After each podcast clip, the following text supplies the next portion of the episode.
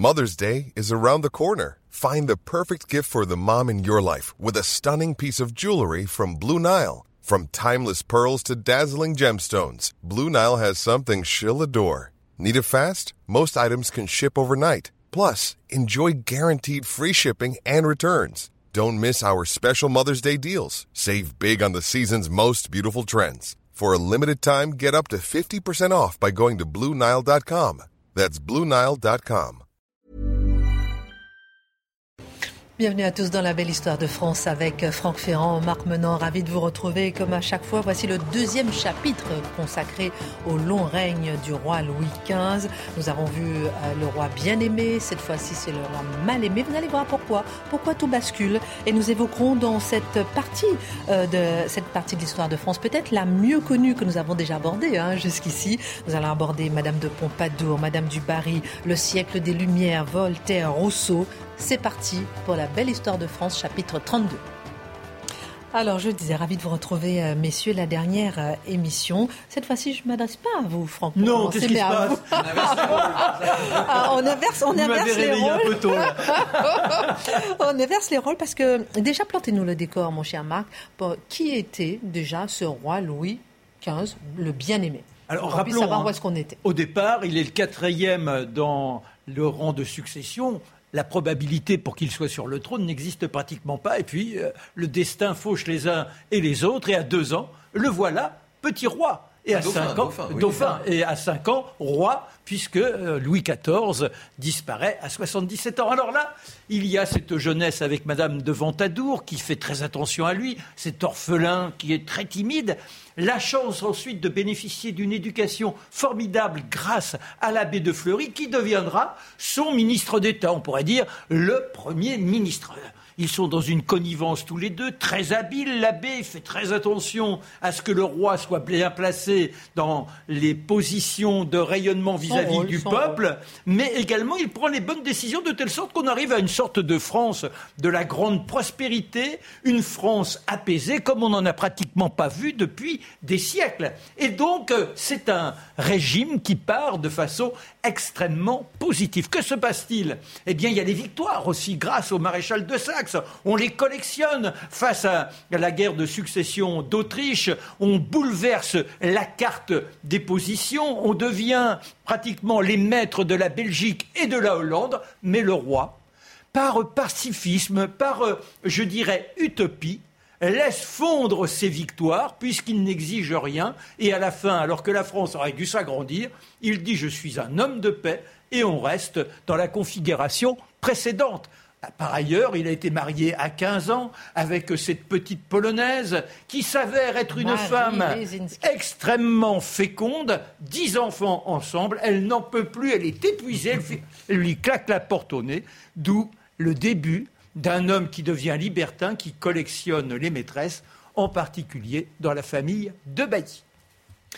Alors, euh, on peut dire qu'il était surnommé Louis le Taciturne non, c'est moi qui l'ai appelé comme ça pour préparer l'émission. En fait, euh, c'était pour faire une petite allusion au taciturne, au vrai taciturne. C'est vrai qu'il a un côté un peu neurasthénique, toujours Louis XV. Hein. il était toujours un peu triste. Euh, c'est pas Louis XIV, quoi. Ah non, Louis XIV était d'une humeur très égale. Louis XV euh, est, un homme qui est rongé par la culpabilité, qui se pose beaucoup de questions, qui est parfois triste et qui a une espèce de fascination pas très plaisante, il faut bien le dire, pour la mort. Rien ne le passionne tant que toutes les cérémonies funèbres. Dès qu'il y a un cimetière, il fait arrêter sa voiture pour aller visiter le cimetière. Enfin, vous voyez, il y a, quand même quelque chose d'un peu Sa jeunesse, vous êtes d'accord bah avec nous, les cinq premières années, c'est terrifiant. même les deux premières années, euh, ce pauvre gamin est confronté constamment au, au, drap du deuil. Alors on va voir euh, maintenant, on va avancer un petit peu dans son profil. On va s'arrêter sur un personnage haut en couleur, Madame de Pompadour.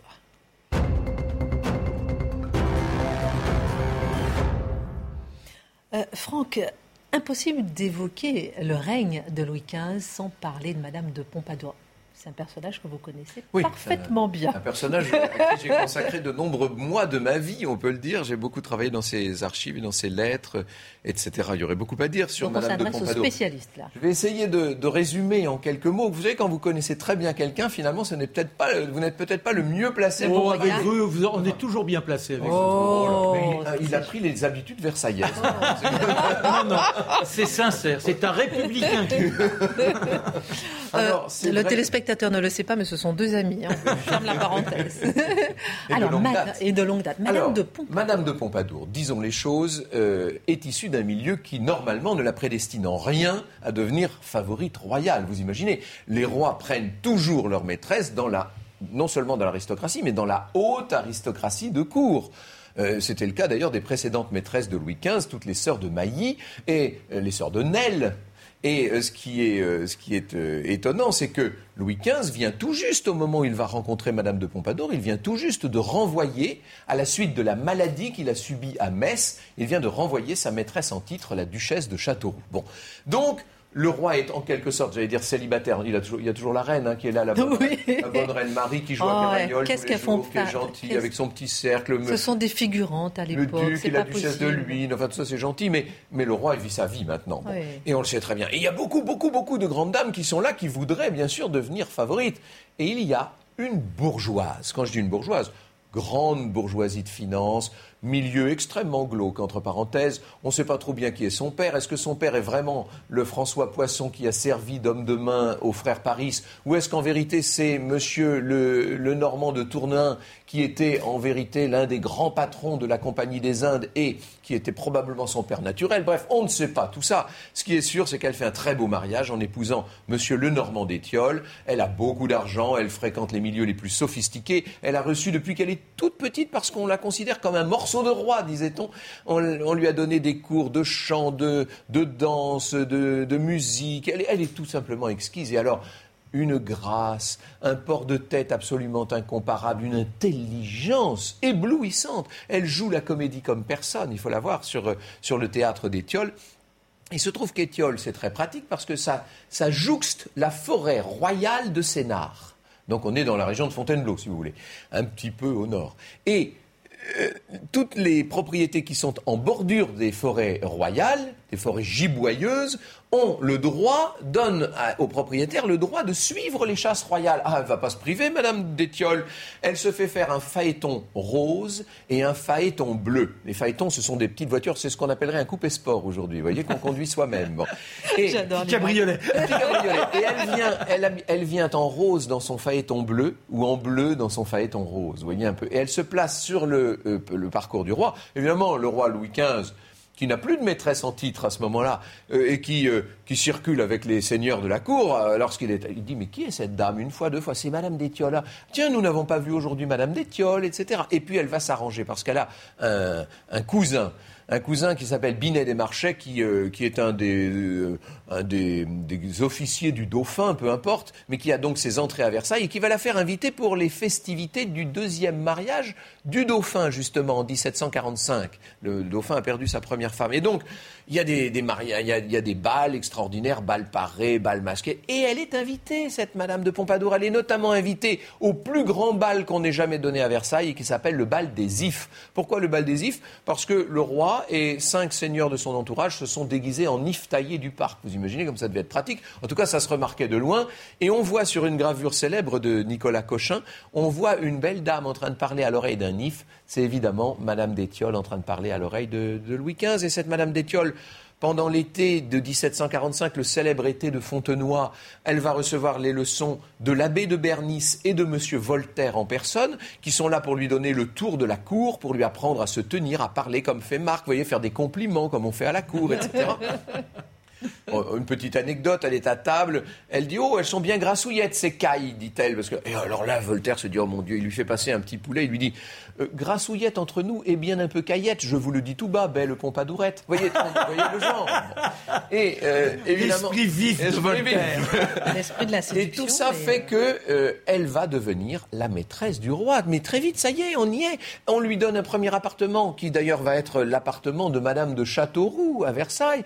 Le problème de Madame de Pompadour, parce que ça y est, elle a été faite marquise de Pompadour, oh, ça va très vite. Hein. Maintenant, elle a un titre, elle est noble, si vous voulez. C'est plus pratique, évidemment, pour être à la cour. Elle va être présentée à la reine, au roi. Elle sera bientôt dame d'honneur de la reine. Les pauvres reines, elles ont toujours comme dame d'honneur les maîtresses de leur mari. Vous savez comment ça se passe.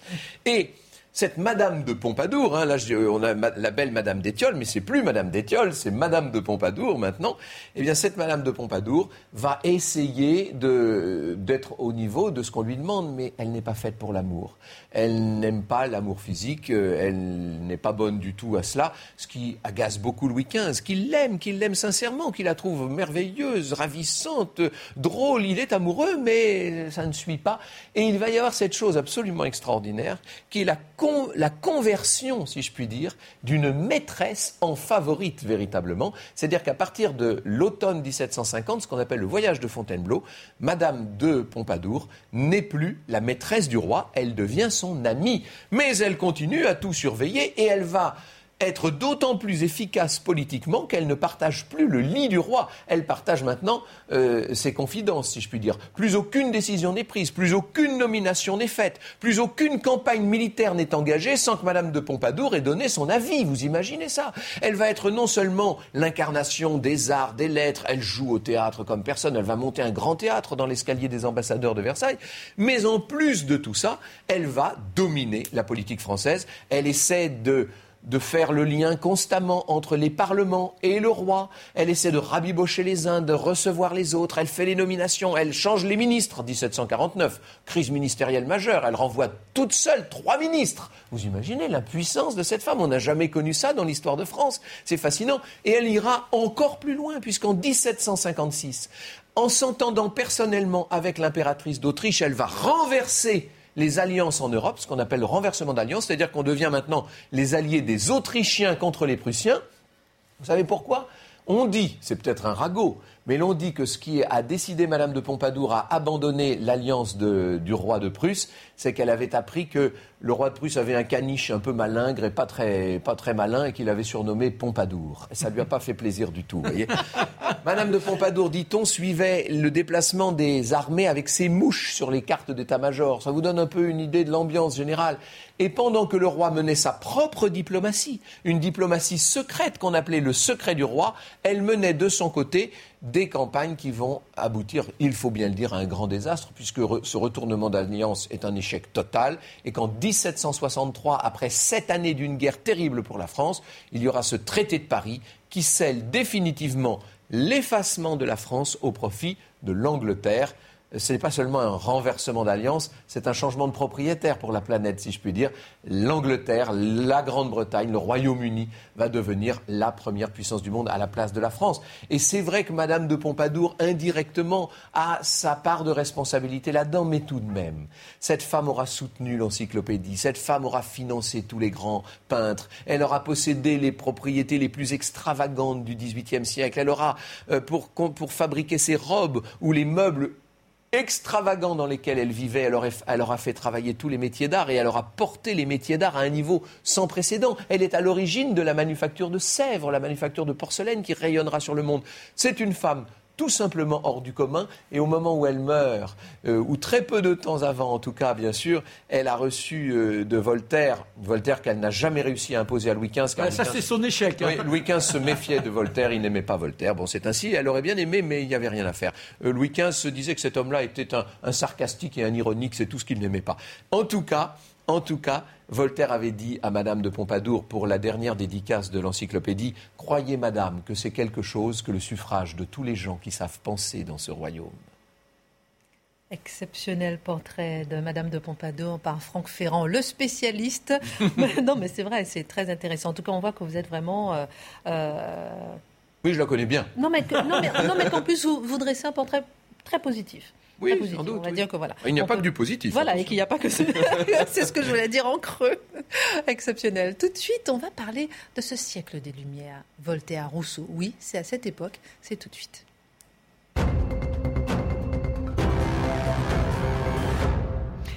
Alors Marc apparaît à cette période, le siècle des Lumières, Voltaire, Diderot, Rousseau. C'est une période que vous, euh, vous adorez.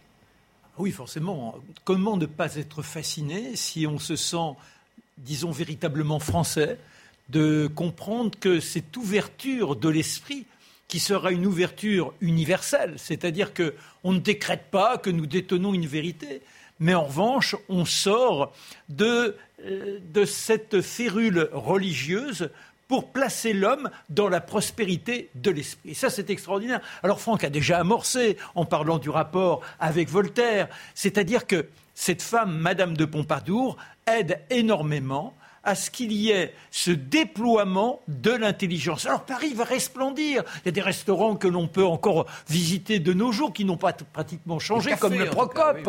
Vous allez au Procope, vous ressentez Voltaire, vous ressentez Diderot. Diderot, imaginez, il arrive dans ces lieux-là. Ah, c'est un agité, Diderot. C'est un garçon qui a toujours des bras qui vont. Il joue des marionnettes, c'est un guignol ambulant. Un garçon étonnant, qui a une faconde exceptionnelle, qui se laisse aller à quelques boissons lorsqu'il est emporté avec les amis. Ça tranche énormément d'avec Voltaire. Mais Voltaire, à la fois, il est celui qui combat le roi Louis XV, il ne sait que trop faire pour le séduire, et le roi, comme l'a dit Franck, ne veut pas entendre parler de ce personnage qui ose je dirais, écorner le principe même d'une élite dominante. N'oublions pas ce qui s'était passé avec M. de Rohan, M. de Rohan dans les plus grandes familles de la cour, et qui, devant Voltaire, alors qu'ils sont au théâtre, dit euh, Monsieur comment déjà euh, Voltaire? Alors Voltaire, cinglant, dit Monsieur, je commence votre, mon nom, vous terminez le vôtre. Clac c'est toujours comme ça avec Voltaire. vous voyez, c'est véritablement le puncher, l'homme qui, avec les mots, peut abattre qui l'on veut. Mais n'oublions pas également que sous Voltaire, avec euh, ce que Franck avait déjà évoqué, à savoir la bataille du Parlement face à la royauté. Le... Parlement, c'est pas le Parlement d'aujourd'hui. Non, non, c'est pas le Parlement d'aujourd'hui. Cour de justice. Hein. Cette Cour de justice, ils veulent à tout prix être le contre-pouvoir, presque le pouvoir, et que le roi n'ait qu'un avis minimum. Eh bien, Voltaire sera du côté du roi, bien qu'il se sente puni à tout jamais. Et il règne là-bas à la frontière suisse et il assène, il envoie ses lettres. Et il y a également la lutte de Voltaire contre ces parlements, en particulier le Parlement de Toulouse, c'est la fameuse l'affaire Calas. avec cet homme qui est condamné à mort pour parce que il aurait été euh, protestant et que son fils, euh, voulant se convertir au catholicisme, il en aurait été empêché et euh, euh, pour ce faire, il l'aurait même tué. Alors Voltaire mène toute une campagne, il finit par obtenir la réhabilitation de Calas. Il y a le chevalier de la barre aussi. Mais ça montre que la puissance du verbe, donc la puissance de l'intelligence, est en train de s'imposer. Ne parlons pas de tout ce qu'il y a au niveau des arts euh, du théâtre. Alors forcément déjà sous Louis XIV, la révélation de, Molière, euh, de Corneille, euh, de Racine, mais tout cela continue prendre de l'amplitude une peinture qui, qui, se libère là encore de tous les carcans possibles, et puis cette fameuse, cette fameuse encyclopédie qui bouleverse le domaine de la bibliothèque et le domaine du savoir. Et on, se permet des choses qu'on ne se serait jamais permises du temps de Louis XIV. C'est-à-dire que maintenant, d'abord, les salons ne sont plus forcément à la cour. Du temps de Louis XIV, tout était à Versailles. Point final.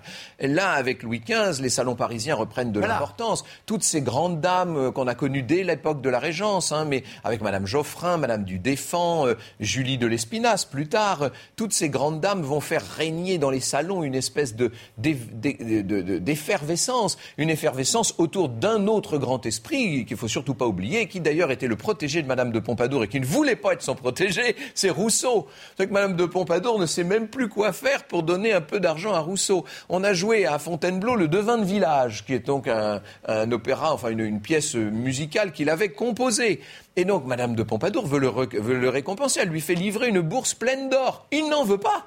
Il prend deux louis simplement, il rend le reste de la bourse et dit rendez ça. Non mais ça, c'est un homme extraordinaire. Rousseau, c'est l'indépendantisme, l'intégrité totale. La liberté. Ah, c'est la liberté. Et à partir de là, rien, rien. C'est l'anti-Voltaire. Hein. Voilà, rien ne peut compter plus que la dignité et donc l'intégrité. Jamais il ne se laissera acheter. Et ça, forcément, ça rend tous ceux qui l'approchent, ben, non seulement ça les place dans une incompréhension, mais ça leur vaut presque, je dirais, parce que c'est un effet miroir, euh, ils ont une, sorte de, rancune vis-à-vis de lui, car eux sont capables de compromission. Minima du côté de, notre ami Diderot, Diderot qui refuse aussi euh, beaucoup d'aide. Ce sont deux personnages qui montrent que l'homme ne doit pas être dans la servitude, d'être dans l'avachissement devant les grands du monde. Alors il y a quand même dans tous ces ragots, il y a un mauvais esprit qui se répand contre le roi dans les milieux parlementaires. Il se trouve qu'il y a un valet qui va passer d'une maison de parlementaire à une autre maison de parlementaire et ah, il est là, lui, c'est un laquais, il entend les gens parler à table, il entend en, en parlant de ce satrape, de ce sardanapale, de cet affreux personnage. On parle du roi. Et un jour, il va passer à l'acte, lui. Et le bonhomme en question, il s'appelle Robert-François Damien. Et le 5 janvier 1757, alors que Louis XV est en train de fêter les rois euh, à Trianon, il revient en voiture à Versailles, au grand château de Versailles, pour voir sa fille qui a la grippe, Madame Henriette. Il monte chez sa fille et en redescendant, il redescend avec le dauphin. Il veut pour monter dans son carrosse. Et là, il y a un homme qui va passer à travers les, les files de garde françaises, qui porte les, les flambeaux parce qu'il fait nuit, il fait nuit de bonne heure, il est 5 heures du soir. Il arrive, il, il s'approche avec un canif et il va porter un coup au roi entre la sixième et la septième côte. Et le roi saigne, etc. On le remonte, il s'évanouit. On a l'impression de revivre un peu la scène de Metz. Et Madame de Pompadour se dit ça y est, mes, heures sont comptées, ça va recommencer comme avec la duchesse de Châteauroux. Sauf que cette fois, le roi n'est qu'à peine égratigné. Le pauvre Damien, lui, il va être écartelé vif en place de grève quand même. Cet attentat. Eh ah oui, mais, mais, je crois que personne n'a autant subi de supplice que Damien au moment de l'exécution. c'est horrible. C'est une boucherie qui dure des heures, des heures, des heures, presque toute la journée. Ça, on peut dire que c'est une tâche sur le règne de Louis XV. D'ailleurs, Louis XV en était conscient. C'est ce qui va inspirer euh, l'article torture à Voltaire dans son dictionnaire philosophique, bien entendu. Et cet attentat de Damien, il marque l'entrée de Louis XV dans euh, la période de Louis le Mal-Aimé, là, vraiment, on peut le dire. Alors, justement, dans la deuxième partie, messieurs, on va parler de Louis le Mal-Aimé. À quel moment, effectivement, ça bascule? Euh, Comment Est-ce que c'est progressivement Est-ce que c'est justement à partir de ce moment-là que tout bascule? On en parle dans la deuxième partie de cette émission, Louis XV, le mal-aimé. Retour sur le plateau de la belle histoire de France pour cette deuxième partie de l'émission Louis XV, le mal-aimé. Pourquoi le mal-aimé? C'est ce qu'on verra euh, dans cette deuxième partie. On parlera de Madame du Barry, on parlera euh, du bilan de ce plus long règne euh, de notre histoire après, évidemment, Louis XIV, dont on a largement parlé. Et on verra cela dans un instant. Messieurs, je me tourne vers vous pour une question. Est-ce qu'on peut parler d'un apogée de la France, ce siècle de la France? Vous nous avez décrit des moments exceptionnels au niveau de la culture, au niveau financiers, des arts. Des arts. Est-ce qu'on peut parler d'un apogée? Oui, incontestablement. C'est-à-dire que euh, vous vous rappelez les toutes premières émissions que nous faisions ensemble, Christine, où vous nous disiez, mais est-ce qu'on peut dire que c'est la France? Est-ce que ah parce que il y avait la Gaule, il y avait la Francie, enfin ça n'en finissait pas. Bon. On, a, tardé à et dire puis après, on a vu la France arriver, puis se constituer, se développer avec Louis XI, tout ça. Et puis on, on a vu des grands ministres comme Richelieu, Colbert et tout ça. Bon. Et là, tout, tout le travail de tous ces gens pendant tous ces siècles, et puis surtout le travail des braves gens qui ont construit les cathédrales, qui ont fait les, les champs euh, cultivables partout, qui ont bâti les ports, etc. Tout ça a fini par, porter, par payer, par porter, par porter ses fruits, bien entendu. C'est la floraison. C'est la floraison. Et le grand épanouissement, le moment, vous savez, quand l'arbre est en pleine fleur, oui, c'est le règne de Louis XV, incontestablement, même si déjà on n'a plus tout à fait la puissance de Louis XIV. Vous voyez, en, termes de puissance, ça commence déjà à sentir le roussi. Mais la France n'a jamais été aussi rayonnante. Et il y a un, moyen de s'en rendre compte, d'ailleurs, tout simple à l'époque, c'est que dans tous les pays d'Europe, dès qu'on appartient à la classe privilégiée, on parle français. L'Europe entière parle français à l'époque. Même la cour de, Russie, Catherine de Russie parle le français. Et il serait malséant d'avoir l'idiome du pays. Il faut être dans cette résonance, dans cette musicalité exceptionnelle. Et puis, dans, dans ce qui reste. C'est-à-dire que la France, Déjà, Louis XI avait permis à ce qu'il y ait une sorte de courrier. Euh, les Gaulois, enfin les, Romains nous avaient permis d'avoir un petit réseau. Mais là, ce sont carrément des routes, on crée les ponts et chaussées. C'est-à-dire qu'on a une France qui se met à disposition d'une ville à l'autre. Donc le commerce, qui connaît déjà une très très belle impulsion, entre dans la prospérité la plus absolue. C'est formidable d'entendre parler de la France comme ça, mais après c'est le déclin jusqu'à aujourd'hui. C'était euh, Chateaubriand qui disait qu'on n'a pas connu la douceur de vivre quand on n'a pas connu l'ancienne France. Mais euh, c'est vrai qu'il y a, je pense, alors évidemment, on va toujours me ressortir les valets de ferme, les, commis de, notaires et tout ça qui vivent comme des malheureux. Comme, bon, mais ça, à toutes les époques, hein, vous savez. Mais ce qui est sûr, c'est que pour tous les gens qui sont un peu à l'aise, il n'y a sans doute pas eu de période plus agréable, plus douce, plus, euh, plus vouée au plaisir, dans tous les sens du terme plaisir, bien sûr ceux auxquels pense Marc, mais tous les plaisirs. La gastronomie atteint des sommets, la chasse devient un art extraordinaire, la danse, la musique partout, euh, les gens parlent, on s'amuse à rimer, à faire des vers, on s'envoie des... Vraiment, on est. Vous savez, il suffit de voir, tout simplement la peinture du XVIIIe siècle, toutes ces, toutes ces très belles toiles qui représentent de, de, grasses campagnes bien nourries.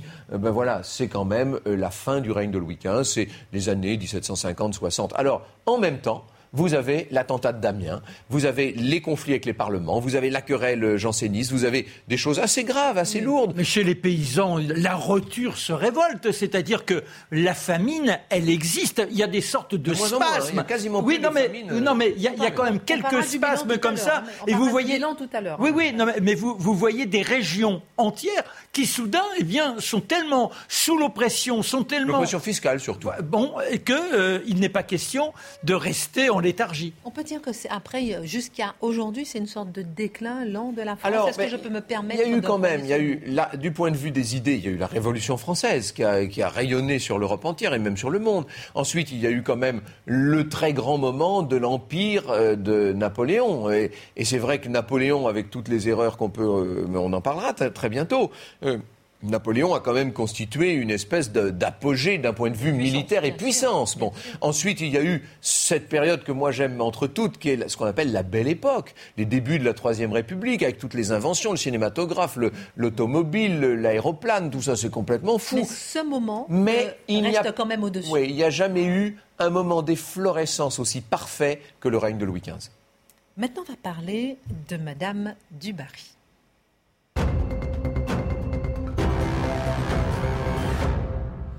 Alors Marc, on a bien parlé de Madame de Pompadour hein, dans la précédente émission. Euh, maintenant, on va parler euh, de Madame Dubarry. Qui était-elle? Alors, si vous vous souvenez, Madame de Pompadour, ses origines, oh, bon, on ne sait pas trop qui est le papa. C'est presque la, même chose. C'est la, précédente partie. Hein. oui, oui, oui. C'est presque la même chose avec Madame Dubarry. C'est-à-dire que Madame Dubarry, on lui prête pour père un curé, enfin un moine, qui s'appelle Vauber... qui s'appelle Vaubernier. Par conséquent, officiellement, elle n'a pas de papa. la, foi, elle est où dans tout ça Mais non, mais malheureusement, euh, ça, c'est l'époque des liaisons dangereuses. Voilà. Bon, et sa maman, c'est Madame Bécu. Madame Bécu, elle s'est donc mariée avec euh, cet homme qui porte euh, ce nom. C'est une petite tricoteuse, on n'a pas beaucoup d'argent. Lorsque Monsieur Bécu disparaîtra, elle se mariera avec un homme qui s'appelle Rançon. C'est important de retenir le nom parce que, sans le vouloir, il va jouer un rebondissement pour la rencontre de Madame du Barry mais qui s'appelle encore de Vaubernier, telle qu'elle se, elle se proclame Madame de Vaubernier. C'est-à-dire partout, bon, on l'a placée chez les sœurs, et à 15 ans, hop, elle se filoute. Il n'est pas question de rester à supporter euh, toutes ces exigences. Néanmoins, elle y a puisé des éléments de connaissance qui lui valent, et elle est d'une beauté, d'une splendeur. C'est-à-dire qu'il est impossible de passer à côté d'elle sans avoir le regard agrippé, les yeux exorbites. Elle est, ses yeux blonds, c'est le soleil qui est là, la nuit. Non, mais c'est invraisemblable. C'est-à-dire que quand vous prenez tous les écrits de ceux qui la voient, qui simplement l'entreaperçoivent, ils sont fascinés. Ces yeux blondes et une ligne incroyable, une prestance. On a le sentiment que cette femme est née pour incarner une sorte de parango de la beauté féminine. Alors, elle va, elle vient, et euh, elle entre chez une dame une grande dame qui a deux garçons. Forcément, les deux garçons, ils ont la tête qui tourne. Elle, elle en profite. Et là, quand cette grande dame s'aperçoit que ces garçons se laissent emporter par la beauté de la servante, hop, dort mademoiselle. Et que fait-elle? Bah, Toujours la chance d'une telle prestance. Elle se présente dans un magasin de mode, qui est le magasin de mode le plus réputé de Paris? C'est Madame Labille et c'est de la toilette. chez la toilette, il y a nombre de jeunes filles qui sont là, qui se pressent pour accueillir les nobles. Elles sont oubliées. Ah, il n'y a plus que cette mademoiselle de Vaubernier le soir dans le dortoir, parce que Madame l'habille, ces jeunes filles, il faut qu'elles soient recommandable. Mais alors le week-end, la petite Vaubernier, vous la voyez à la foire de Saint-Cloud, à la foire de Saint-Germain, et hop Oh là, la jambe légère, bah fait plaisir, puisqu'on la regarde autant contenter les uns et les autres, ça lui permet d'avoir de plus en plus de relations. Elle obtient son entrée dans les fameux salons évoqués par Franck. Alors, pas les salons littéraires, hein, mais les salons non, mondains. Non, les, salons mondains, mais, mais, de bouche à oreille, c'est à qui pourra l'accueillir. Elle finit par rencontrer un jour un monsieur qui est euh, un, un, un, personnage de petite noblesse et qui s'appelle Dubarry, Jean-Baptiste Dubarry. En réalité, c'est un escroc. C'est un homme qui a compris qu'avec une jeune fille comme ça, la fortune était à portée de, de, de, de ses bourses, si je puis dire. Alors donc, bah, il lui fait tenir quelques rôles euh, coquins qui l'enrichissent, mais qui lui permettent aussi de mieux pénétrer le monde du roi. Alors je vous ai parlé de Monsieur Rançon, qui s'est remarié avec la maman de la jeune fille, Jeanne de son prénom. Et Monsieur Rançon est aux fournitures. Et de cette manière, il a placé un de ses fils comme dans, dans, dans, les gardes du roi. Et ça va permettre d'entrer en contact avec le bel, alors que le mademoiselle... Valet, le premier valet de chambre. Le premier valet de chambre du roi, alors que monsieur de Richelieu grand homme de prestance de la lignée de Richelieu, bien là, sûr. Là, il faut juste, pardon Marc, là, il faut faire une parenthèse pour dire qu'on n'a pas encore eu l'occasion d'en parler, mais parce qu'on ne peut pas parler de tout. Je sais qu'on parfois on nous le reproche, mais on peut, vous imaginez, nous avons non, là deux heures pour parler de, de, de 60 ans de règne. Hein, mais, oui, oui. mais, le euh, maréchal duc de Richelieu est un des plus grands personnages du royaume. C'est un personnage absolument fascinant. C'est un, un, véritable Casanova. Euh, c'est un, c'est un don Juan en, en réel, si je puis dire.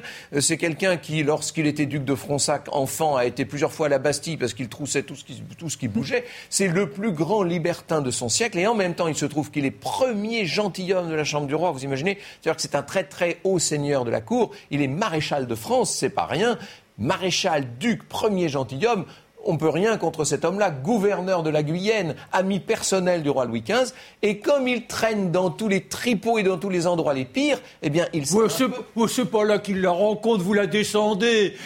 C'est dans ces, dans ces salons bourgeois. Non, c'est, c'est, chez la c'est la Gourgande qui l'a. Mais, mais, effectivement, euh, pour, pour lui, c'est une gourgandine, mais elle est tellement extraordinaire, et euh, elle est la maîtresse de ce personnage d'une importance incroyable. Et par l'intermédiaire de Lebel, eh bien, comme le le roi est, était pleuré depuis la disparition de la Pompadour et cet homme, il faut lui trouver la maîtresse. Surtout il est veuf maintenant, donc il est un peu voilà, tranquille. Voilà, voilà. Alors euh, comment, comment faire en sorte qu'il reprenne goût à la vie? Bah, Il faut trouver la jeune fille.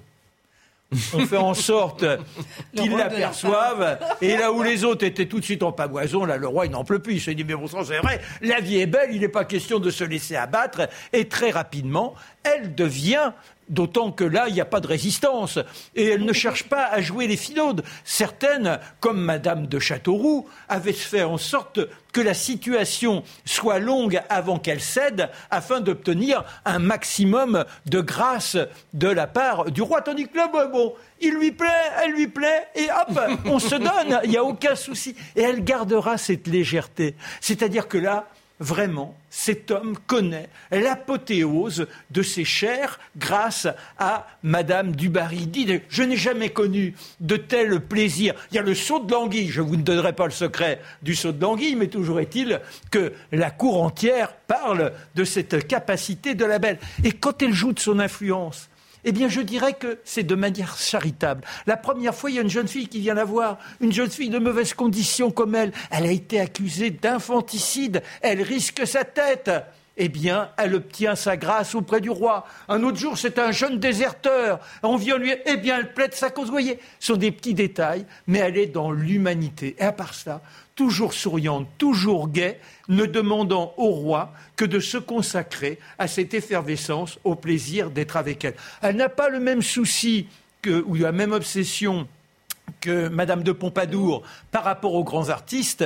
Elle n'a pas, disons, cette culture-là, mais elle fait très attention néanmoins qu'il soit favorisé, qu'il puisse développer leur talent et cette femme apportera, dans les six ans où elle est à côté du roi, eh bien, à cet homme la capacité peut-être de vivre la période la plus radieuse, bien qu'il connaisse politiquement un déclin. En tant qu'homme, c'est certainement la période où il trouve que la vie est bien scintillante et que le funèbre qui l'a si longtemps accompagné mérite d'être écarté. Il quitte l'ombre pour être dans le soleil, le soleil de Madame de Dubarry. Vous vous rendez compte quand même que je disais tout à l'heure que la cour était scandalisée parce que Madame de Pompadour était une simple bourgeoise, mais c'était une bourgeoise de très haut, de très haut vol, avec des moyens financiers considérables.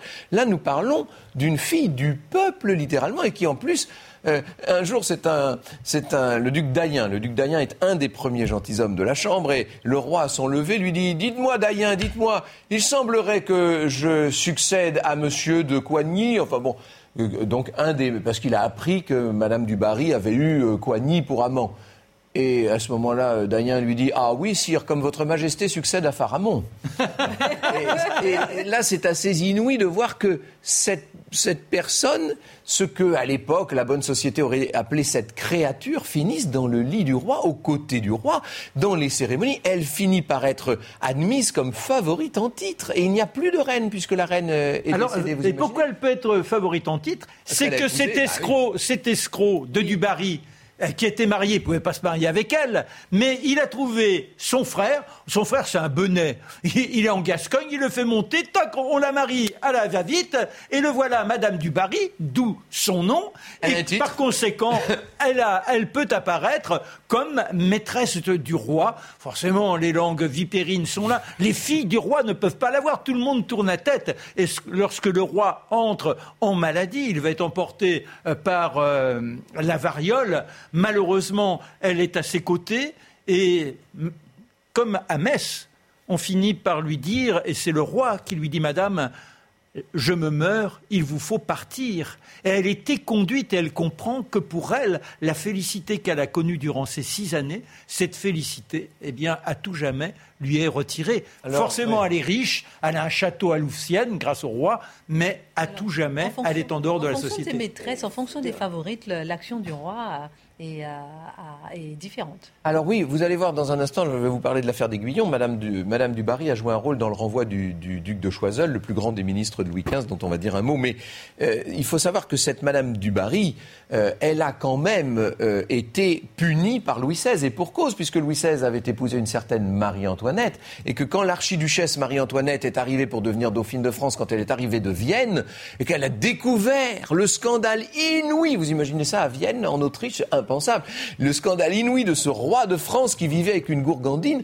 euh, elle a détesté Madame du Barry de toutes les fibres de son être, et ça a été toute une affaire pour les faire se rencontrer et se dire bonjour, simplement. C'est tout le, le sujet d'un film de Christian Jacques Ouais, ouais, ouais. avec Martine Carole qui s'appelle Le Madame du dédain, Barry. le mépris, c'est incroyable. Marie-Antoinette Bon, bon. de ce jour, mais non, elle devient infréquentable. On en, on en- on en parlera dans la prochaine émission. Un mot quand même, parce que c'est très important.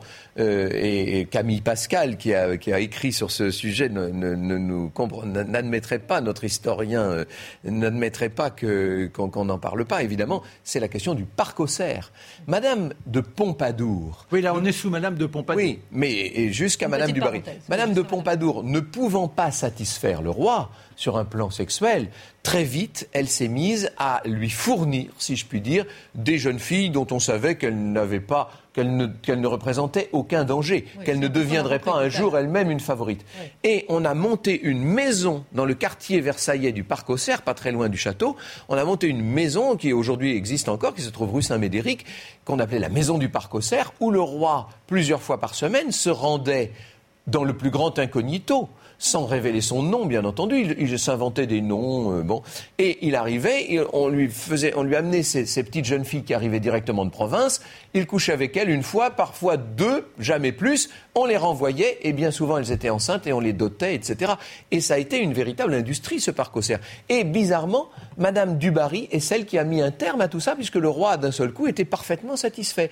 Et ce qui est très important, c'est de comprendre que ces favorites royales, que ce soit Madame de Pompadour ou Madame Dubarry, ou les autres d'ailleurs, elles jouaient un rôle important politiquement. Elles étaient comme un paratonnerres. Elles évitaient que la, que la haine, que la lassitude du peuple ne se concentre sur le roi lui-même. Il se concentrait sur les maîtresses. On détestait la Pompadour. On lui avait même fabriqué une, route toute euh, personnelle pour qu'elle puisse aller à Paris sans, recevoir des, cailloux sur sa voiture. Vous voyez, bon. Elle passait par Vincennes, euh, par le non, Boulogne. Voilà.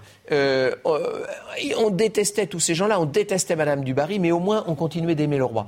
Louis XVI, lui, et on en parlera la prochaine fois, Louis XVI n'a pas de maîtresse. Et donc la haine, elle ne se concentre plus sur les favorites, mais sur la reine elle-même. Et ça, ça sera une des causes de la Révolution française. Moralité, avoir une maîtresse. Vous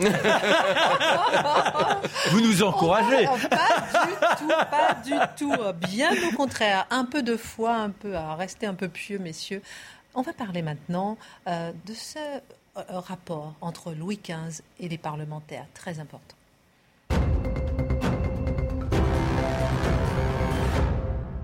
Tout le règne de Louis XV est marqué euh, par cette lutte contre le Parlement.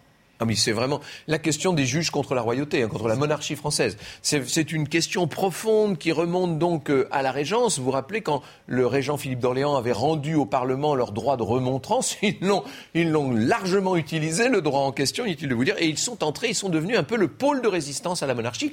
Mais ce qu'il faut bien comprendre, ça, on n'arrive rien à comprendre à l'histoire de l'Ancien Régime, de la fin de l'Ancien Régime, si on si n'a pas ça à l'esprit, c'est que c'est une opposition à la royauté qui n'est pas une opposition, j'allais dire progressiste, ça n'est pas une opposition de gauche, c'est une opposition réactionnaire, c'est une opposition de droite d'une certaine manière.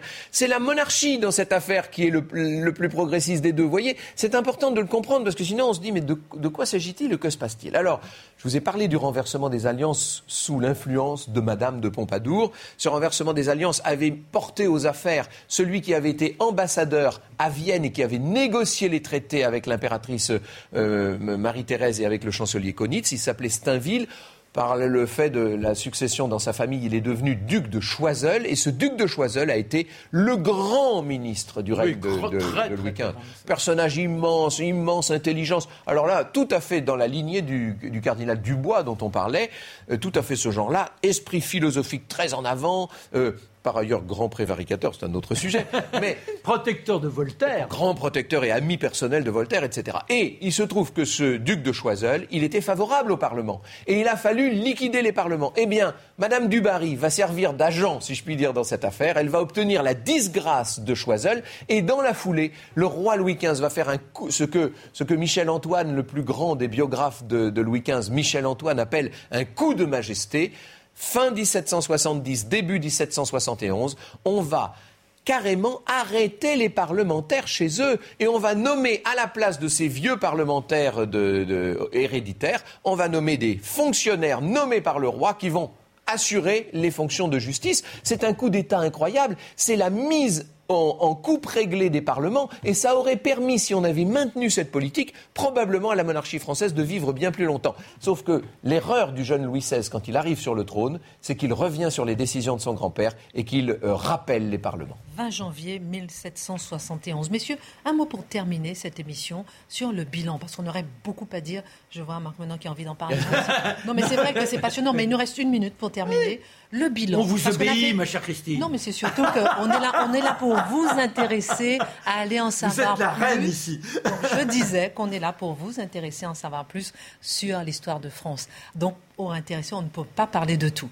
Un mot pour ce bilan de ces deux émissions du roi Louis XV. Non, mais je pense qu'on a déjà plus ou moins dit tout à l'heure, c'est-à-dire que, à savoir, c'est avant tout la paix, la prospérité. Et la paix à l'intérieur du royaume. Il y a eu des guerres, mais toujours à l'extérieur des frontières. C'est-à-dire que le peuple n'a pas eu à souffrir de ces incartades, de ces invasions multiples. Et ça, c'est quand même une période très remarquable parce que malheureusement, en général, il y avait toujours des périodes d'invasion et où le sang coulait un peu partout. Un mot, peut-être 10 secondes euh, beaucoup, de, beaucoup de querelles politique qui cache une grande prospérité euh, monétaire, financière euh, et économique, bien entendu, avec un rayonnement culturel de la France sans aucun équivalent, avec aussi sans doute beaucoup de licences. On est à l'époque des liaisons dangereuses de Coderlo de la Clos, incontestablement. Que faut-il retenir de cette émission en quatre points? D'abord, maîtresse du roi, Madame de Pompadour devient vite son amie et sa conseillère. Deuxièmement, favorable au parti euh, des Lumières, elle joue un rôle important dans la politique française. Troisième point, après la mort de la reine, 1768, éclate la faveur de Madame du Barry euh, d'origines obscures. Et puis dernier point, la fin du règne est marquée par le coup de force très important de Louis XV en 1770-1771. Deux livres, messieurs, ou plutôt un livre, une expo? Je vais demander à Franck Ferrand de ne pas écouter. C'est un livre d'un auteur remarquable qui a une très belle plume et qui connaît merveilleusement bien Madame de Pompadour. Il s'appelle Franck Ferrand et c'est le bal des lys. Ah, le bal des ifs. Des ifs, pardon. Absolument. Et Franck, vous voulez nous parler d'une expo, vous? Oui, alors j'ai parlé de Michel Antoine, qui est le grand biographe de Louis XV. Hein. Si vous voulez lire euh, quelque chose sur Louis XV, c'est bien sûr Michel Antoine. Mais et c'est vrai que là, je voulais vous parler d'une exposition qui se tient dans la maison de Voltaire, dans ce somptueux château de Voltaire à Ferney. Vous savez, en Pays de Jay, on est aux frontières de Genève, et c'est une exposition sur l'amitié si particulière qu'entretenait Voltaire avec les souverains d'Europe. Ça s'appelle Voltaire et les rois. Ne pas rater. Merci Franck Ferrand, merci Marc Menon. La semaine prochaine, Louis XVI. À la semaine prochaine.